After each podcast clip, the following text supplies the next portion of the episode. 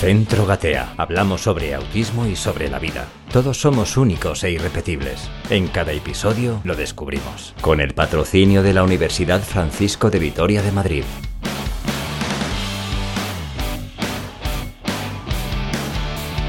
Hablamos eh, en este podcast de Gatea, hablamos absolutamente de todo. Que ustedes tienen una persona con TEA en su familia, nos escuchan. Que ustedes quieren reflexiones para la vida, pues también, porque aquí con Marta Rodríguez, gerente del Centro Gatea, nosotros hablamos de la vida en general. Y además hoy vamos a hablar de la vida de mujeres y de mujeres con TEA. Y además con una de las 50 mejores doctoras que hay en nuestro país. Marta, buenos días. Hola, buenos días Maite, buenos días a todos. Pues sí, tenemos la, suerte de contar con Carmen Pimagarrón, que bueno, la conocemos desde hace 22 años y cuando se abrió Gatea enseguida se apuntó al carro de las mujeres con autismo y bueno, también marca la diferencia entre los, la atención que prestamos en Gatea y la que se pueden prestar en, en otros centros. Y yo creo que es momento de hablar de las mujeres con autismo, porque sí es cierto que hablamos mucho de autismo, hay un porcentaje mucho más pequeño de mujeres que de hombres y creo que hay que darles un poquito de protagonismo porque sí que puede que el tener autismo en una mujer sea más complicado todavía que, el que lo tenga un hombre. Entonces, bueno, hablemos de, esta, de este área que tiene que ver con, la sexualidad, con la ginecología, con los estados de ánimo, con la conducta, si es que esto tiene que ver con todo. hablaremos de hormonas, hablaremos de tratamientos, hablaremos de, claro, de cómo llevar a nuestra hija al ginecólogo. Si llevarlo a un médico es a veces tarea difícil, llevarla al ginecólogo pues es eh, también complicado. Ahí, hablaremos de ese punto de de, humanismo que siempre el Centro Gatea busca en las personas referencia, en sus médicos y que los médicos, los especialistas con los que charlamos, pues tienen ese grado enorme de humanismo que hay que tener en la, en la medicina. Y estamos muy contentas, Marta, porque teníamos entre, esta entrevista programada, este encuentro, hace muchísimo tiempo, porque tiene una agenda tremenda y justo la semana pasada sale eh, un nuevo artículo en Vanitatis y eh, con las 50 mejores doctoras de España y una de ellas María del Carmen Pingarrón. Marta, qué alegría. Pues mira, eh, lo sería aunque no saliera ahí. y posiblemente entre las 10, 20 mejores. Eh, posiblemente por, temas técnicos, no sé qué criterios se han utilizado, pero como dices tú, en la medicina hay mucho más que el conocimiento teórico. Hay el ejercicio de una profesión, hay el ojo clínico, hay la empatía, hay la humanidad, hay la vocación, hay el, pensar en grande en relación a tu, en, relación a tu profesión. Entonces, bueno, pues. Eh, eh, también es una cuestión de suerte que Carmen y yo nos, encontráramos, ¿no? Fue, fue circunstancial. Pero, pero, lo cierto es que la tenemos, la tenemos en Gatea, contamos con ella, siempre que le pedimos algo nos dice que sí, sabemos que su agenda es imposible, así que bueno, vamos a explotarla hoy un poquillo y que nos, cuente, que nos cuente un poquito de lo que ella ha aprendido. Doctora Pingarrón, muy buenos días. Muy buenos días. Muchas gracias a vosotras dos por, vuestra invitación, por permitirme estar aquí y sobre todo por esa presentación tan, tan cariñosa de vuestra parte. Y bueno, yo es cierto que a Marta la conozco hace muchísimos años, he traído al mundo a sus hijos y desde entonces pues nos une una relación especial y yo que soy muy de pisar charcos, pues este charco del autismo lo quise pisar también. Me parece que es un tema donde pues hay que comprometerse un poco, ¿no? Porque realmente sí se necesita y ayuda, sí se necesita una predisposición especial para, para tratar a estas niñas y además para interesarse por ellas, por las niñas y por las madres, ¿no? Puesto que que al final pues los padres andan bastante desorientados, las niñas mucho más y, bueno, pues de alguna forma eh, se pueden reconducir muchas cosas que, si no se acaban convirtiendo en un problema importante del día a día y de la vida y que, y que probablemente prestándoles un poquito de atención y de cariño, pues se puedan reconducir y se puedan solucionar. Y bueno, pues esa es un poco la, misión mía cuando ellas lo requieren. Eh, la doctora Pingarrón es figura referente, leo en el artículo, eh, es figura referente en el campo de la cirugía oncológica de su área profesional, es jefa de ginecología y obstetricia del Hospital Quirón Salud San José en Madrid y es miembro de la Sociedad Española de Ginecología y Obstetricia. Forma parte también de distintas secciones de, esta sociedad y es fundadora de la sección de medicina privada. Doctora, la, la ginecología ha avanzado muchísimo y en las mujeres, en las niñas con TEA, en las madres eh, también. ¿Cómo se enfoca este campo? Porque decíamos, es difícil llevar a un niño al médico y a una niña a que la vea el ginecólogo, vaya, vaya día, ¿no? Complicado. A ver, la tendencia natural es a que si la niña pues no muestra algún problema especial, pues mm, no se requiera pues una revisión o un o no se pida algo por nuestra parte. Bueno, pues porque ya demasiados problemas se tienen para además decir voy a hacer una revisión en ginecología a ver cómo está la niña. Ese no es el caso, ¿no? Realmente cuando se piensa que la niña puede tener un problema es cuando ya se solicita la, la revisión en ginecología. Nos enfrentamos, punto uno, con que ellas, las propias niñas, muchas veces salvo que tengan alguna conducta especial por la aparición de la menstruación y del sangrado, mm, pueden estar sufriendo pues eso, de dolores de regla o de reglas muy abundantes, estar incluso quedándose anémicas y tal, y realmente ellas no perciben nada especial porque tienen esa alteración de, de la percepción, con lo cual si alguien no lo detecta por ellas, pues no las vamos a ver, ¿no?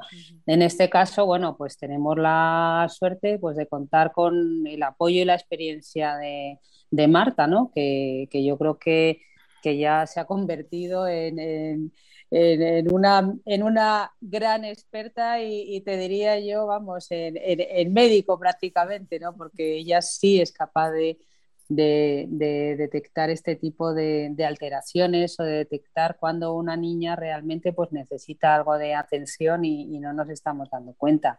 Eh, las manifestaciones pues, son muy diferentes. A veces les llega la primera regla y algunas reaccionan con pánico y otras pues simplemente mm, reaccionan de una forma incluso más introvertida, pero todo es, para todo eso es fundamental que el personal que, las trata en el día a día y que convive con ellas, pues lo, detecte, ¿no? Para poder pedir esa ayuda.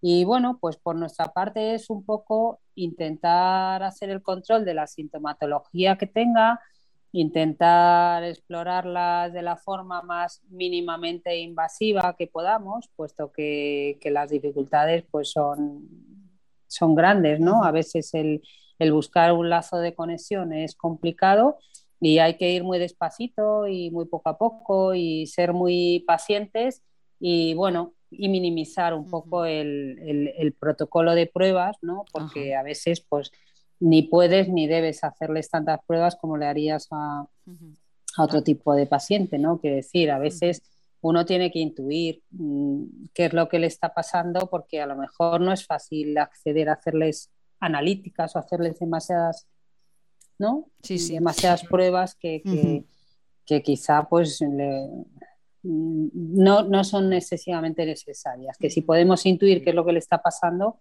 a veces no es necesaria esa corroboración. Marta, eh, bueno, Marta es esa persona que está ahí, eh, que, atrapa, ¿verdad? Eh, con ese instinto que tiene Marta a, las, a, las, niñas que, y a las familias. Marta, es muy difícil para un padre, esto lo ha comentado Marta en muchas ocasiones, es muy difícil para unos padres saber que su hija está creciendo, que necesita una información, que necesita ir a un especialista, a un ginecólogo, en este caso como Carmen. Sí, yo creo que el proceso de ver a tus hijos crecer cuando tienes un hijo con autismo es diferente, porque si tienes mucha suerte y a los dos años te dicen que tiene autismo, a partir de ahí hay un duelo que dura a veces años. Y de repente estás con 9, 10 años y es preadolescente y tú dices, no he disfrutado de mi niño. O sea, he aprendido a comunicarme con un niño con autismo, he aprendido a tal con un niño con autismo, pero es que de repente ya el niño no está y está el... Entonces es como un proceso raro en el que hay unos años donde tu duelo no te deja disfrutar de, tu niño, y sin embargo con, una niña presuntamente normotípica sí que has disfrutado de ella, se hace mayor y tú dices, ay, qué rápido, pero bueno, he disfrutado de, he disfrutado de, mi, de mi niña. Cuando tienes un hijo con autismo, esos tiempos, además, em, las madres referimos que son como tiempos que, son, que están como en, una, en la nube del duelo, ¿no? de, de, asumir una circunstancia y de asumir que tienes que educar a una persona que no... Que no... Pero ya cuando nosotras con niñas con 9 y 10 años sí que vemos que hay alteraciones de la conducta que sí que pueden ser causadas por, por, por, por, toda esa sintomatología que tenemos antes de la regla. Y la menstruación tiene que ver con cambios hormonales y tiene que ver con el cambio de estados de ánimo. Imagínate una persona con autismo que no le gustan los cambios, en la que se están produciendo cambios que no se ven. Hay dos problemas. Uno, que, puede haber alteración sensorial interoceptiva, es decir, lo que pasa dentro de mi cuerpo, sea en el estómago, sea en el intestino, sea en el útero, sea en los ovarios, o no lo sé referir porque tengo problemas de comunicación o tengo problemas sensoriales interoceptivos donde yo noto que me encuentro muy mal, pero claro, mi hija decía, me duele la barriga, pero nuestra niña puede, decir, ¿tienes pupa? Y dice, sí, en todo el cuerpo. Vete a ver, lo que sí tenemos que tener las, madres que tengan niñas con, autismo, el saber que, pues no sé, Carmen, a partir de los 9, 10 años, saber que es un antecedente más, una causa más que puede provocar alteraciones de la conducta y tenerla en consideración. Y yo creo que también es relevante saber, pues como decía el, doctor Alfonso Amado, no hay que hacer los protocolos completos, hay que ir con, con, especialistas que tengan la experiencia suficiente como para minimizar el protocolo para que el sufrimiento de las niñas, mujeres y sus madres sean el mínimo. Y saber que, y después, pues, pues, como pasa con Carmen, mándame una foto tuya, una foto de la persona que está en la recepción, una foto de la consulta y dime qué protocolo vas a seguir. Y anticiparles con tiempo y en terapia hacer como ensayos de, y pues que Carmen entiende perfectamente que el primer día es, puede ser sentarse, saludarla, conocerla, enseñarle la clínica y que se vaya a su casa. Y eso es así. Entonces, los, ginecólogos, las ginecólogas que traten a nuestras, a nuestras niñas y a nuestras mujeres tienen que entender que hace falta cambiar los protocolos para, atenderlos y por la calidad de vida y la salud de nuestras mujeres con autismo. Centro Gatea. Hablamos sobre autismo y sobre la vida. Todos somos únicos e irrepetibles. Carmen, eh, doctora Pingarrón, en este charco del autismo decía al principio que quería meterse y se, metió. ¿Cómo, eh, decía Marta, eh, nueve, diez años, cómo explicar a las madres? ¿Cómo se habla a las madres? ¿Cómo se les explica? ¿Cómo, cómo tienen ellas que acercarse a, un ginecólogo en, su caso? A ver, con las madres no es difícil. Son mujeres, vamos, de, en general mujeres de bandera, ¿no? Que, que, han, que sacan adelante a este tipo de niños muchas veces pues a costa de su vida personal, de su vida laboral, de su vida profesional. O sea, son mujeres que al final tienen unas renuncias brutales a su vida para sacar adelante a estos niños.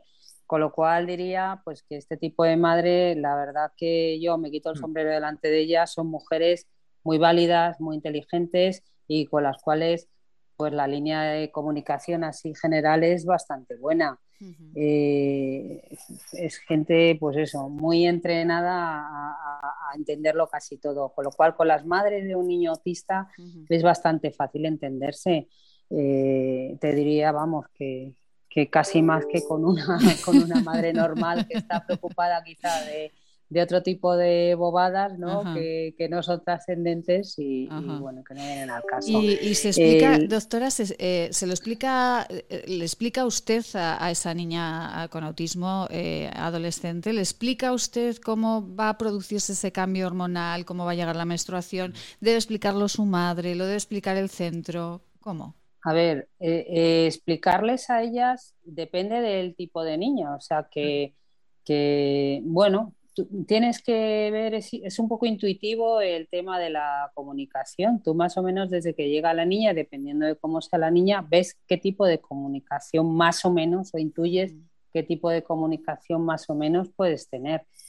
Mm, con unas es más fácil y con otras es más complicado. Nunca existe un patrón así igual. pero normalmente, Carmen, van acompañadas de las madres, cada persona con autismo tiene un sistema de comunicación diferente, entonces es eh, por así decirlo, si yo tuviera una hija con autismo y yo voy, Carmen me diría, explícale eso. Entonces yo con el sistema que tiene mi hija eh, le explicaría, ah, después podemos compartir si queréis algo, algún material. No, no, yo creo que no habría dos mujeres con autismo a las que se le explicaría igual. Lo importante es que Carmen me dice a mí como madre lo que es relevante que yo le explique a ella. Y yo tengo el sistema de comunicación y si no en terapia, en Gatea tenemos el sistema de comunicación, pero yo necesito que Carmen me diga qué le tengo que explicar a Isabel en relación a lo que va a ocurrir o a lo que ya está ocurriendo. Entonces me dice, mira Marta, es muy relevante que sepa esto, esto y esto, que las consecuencias son estas y estas. Entonces los especialistas en autismo o sea, no se le puede pedir a los médicos que conozcan todos los sistemas de comunicación alternativos. Les pedimos que nos digan, resúmeme lo que es relevante para que esta, para que esta mujer lo entienda. Y después depende del grado. Hay mujeres con autismo que hablan perfectamente como nosotras y a nivel cognitivo no tienen ningún tipo de compromiso. Entonces, lo que sí hace Carmen es comprobar que esa persona ha entendido las consecuencias de lo que está diciendo y lo que, y lo que ella ha dicho. Pues hace la comprobación y ya está. Con niveles cognitivos más bajos o con discapacidad intelectual asociada que hay muchísimas, eh, entonces tienen que ir acompañadas o por un terapeuta o por la madre, que somos los traductores mm. oficiales del lenguaje verbal al lenguaje, como dice mi hija, lenguaje autista. la traducción al, eh, Estas niñas van con sus traductores, ¿no? Pero es muy importante que Carmen eh, nos diga qué es lo que hay que explicarles, ¿no? La información, eh, esa comunicación que se produce pues, eh, con el centro, con el lenguaje, con la traducción al autista, que, que comenta la, hija de Marta siempre. Y a partir de ahí, ¿qué información interesa más a, los padres? Eh, Marta, Carmen. el tema hormonal, el tema de la anticoncepción, ¿qué interesa más a esos padres? Pues no lo sé, depende de cada padre. Por ejemplo, si tu hija está gravemente afectada y, no tiene vida autónoma, pues lo de la anticoncepción y los niveles de vulnerabilidad que tienen, pues no les preocupa especialmente porque siempre van acompañados de sus padres. Pero cuando tienes una hija con grado 1 y, tiene una vida autónoma porque ella es autónoma, pero tiene autismo, con lo cual tiene problemas en teoría de la mente, tiene problemas en interpretar las intenciones de los demás y eso la hace especialmente vulnerable, pues la anticoncepción sí que suele ser una, una por ejemplo, con ese tipo de mujeres es muy fácil explicarles porque son verbales y cognitivamente no están comprometidas, pero sí tienen problemas de, teoría de la mente, explicarles eh, qué, es la menstruación, qué es la, qué es la anticoncepción, qué es la concepción, todo eso explicar se puede explicar Carmen perfectamente sin traductor ninguno. Pero ese nivel de vulnerabilidad que les da no tener desarrollada la teoría de la mente, no entender las intenciones del otro, los dobles sentidos, el creer que todo el mundo es bueno, esa ingenuidad que les caracteriza, hace que los padres estén muy preocupados por los temas anticonceptivos. Carmen, ¿es la preocupación mayor los anticonceptivos o es el tema hormonal, los cambios de carácter? Depende un poco de la niña, como comentaba Marta, ¿no? y, del, y del grado de afectación que tenga. Hay niñas que lo principal en sus vidas es, eh, pues eso, controlarles el grado de hemorragia, por ejemplo, de sangrado con la regla y controlarles el dolor. Hay otras que no ese es el problema y que son más autónomas y que sobre todo lo que hay que controlar es que no sufran abusos y que si en algún momento sufren abusos, intentar detectarlos y, por supuesto, que si sufrieran algún abuso, pues que no se queden embarazadas, así como, como primer mal, además, o que no, o que no les transmitieran algún tipo de, de, de infección de transmisión sexual, ¿no? O sea que que dependiendo del caso, en cada, en cada una de las, de las mujeres con autismo habría que priorizar qué es lo que, lo que queremos eh, tratarles o qué es lo que, lo que demandan que les tratemos. ¿no? Esto siempre en colaboración con los padres. ¿Son los padres los que tienen la última palabra? Con los padres y con los cuidadores. Ojo, que yo en este sentido eh, mm, la labor de, centros como Gatea de verdad pues no tiene precio, ¿no? Porque al final ellos tienen un grado de experiencia muy superior al, de cualquier padre, ¿no? Porque bueno, al final eh, un padre convive con un hijo que tiene ese problema, pero un centro como Gatea, donde además pues eh, no solo tienen la experiencia personal de tener a lo mejor un hijo con autismo, sino la experiencia profesional de eh, trabajar con, muchos niños y niñas con autismo. Eso al final es, es oro puro, ¿no? O sea, al contar con este tipo de, experiencia y de ayuda y de apoyo, pues es oro puro para, para un, para un padre que tenga un hijo con autismo o una hija con autismo. Y doctora, eh, decíamos antes de iniciar esta entrevista que, Marta se sorprendía mucho de la cantidad de tratamientos eh, eh, pues para controlar un poco esas hormonas, ¿verdad? Que, que, hay en este momento para, para, personas con, para mujeres con autismo y normotípicas, claro, para todo el mundo, ¿no? Doctora Pingarrón. Pues mira, tenemos la suerte de que la ginecología y la obstetricia es una de las especialidades que más ha avanzado en muy poquitos años y hemos tenido unas evoluciones tremendas en todo, pues desde, imagínate en el parto, pues la incorporación de la anestesia epidural, lo que supuso para las mujeres, ¿no? Pues un antes y un después, un sufrir en un parto a un casi disfrutarlo, ¿no? O sea, de, o por lo menos vivirlo de una forma muy digna. Pues lo mismo ha pasado en, el resto de cosas, que hemos avanzado muchísimo. Y, por ejemplo, en tratamientos hormonales, eh, pues eh, fíjate, si nos remontamos al año, a la década de los 60, que es cuando aparecen las píldoras anticonceptivas, donde pues las mujeres morían de tromboembolismo debido al efecto secundario de, de, la dosis de hormonas de la combinación de hormonas, a día de hoy que disponemos de píldoras que no aumentan absolutamente nada el riesgo tromboembólico y además que tenemos ya píldoras mm, casi definidas para todo, ¿no? Para la que tiene vello, contrarrestarlo, la que tiene acné también, la que precisa hormona natural, pues también, o sea, ahora tenemos un abanico tan grande de posibilidades que casi, casi, casi podemos hacer un traje a medida a cada mujer con lo que necesite. Y eso es lo bonito de la medicina de ahora, ¿no? Que podemos trabajar ya de una forma personalizada, no generalizada. Ahora tenemos que ver qué tenemos delante, cómo es la paciente, qué necesita y qué traje a medida le vamos a hacer para tratar el síntoma o los síntomas que, queramos controlar. Qué maravilla, Marta. Eh, bueno, estamos las dos absortas viendo y escuchando a, la doctora Carmen Fingarrón, porque es verdad, todo ha evolucionado una barbaridad y, en el caso, por ejemplo, de las mujeres con, con TEA y de todo el proceso de la menstruación, de eh, pues esos posibles embarazos, de la anticoncepción, esto para, para los profesionales que están cerca de estas mujeres es una auténtica maravilla, ¿no? Contar con todo ese avance para para las familias, para ellas. Es una auténtica maravilla. Eh, pues bueno, pues eh, teníamos el, conocíamos a una persona con autismo de, 30 años, a una mujer que, se estimulaba sensorialmente con, la sangre de su menstruación. Y claro, se metía la mano y aquello se montaba a tamaño drama.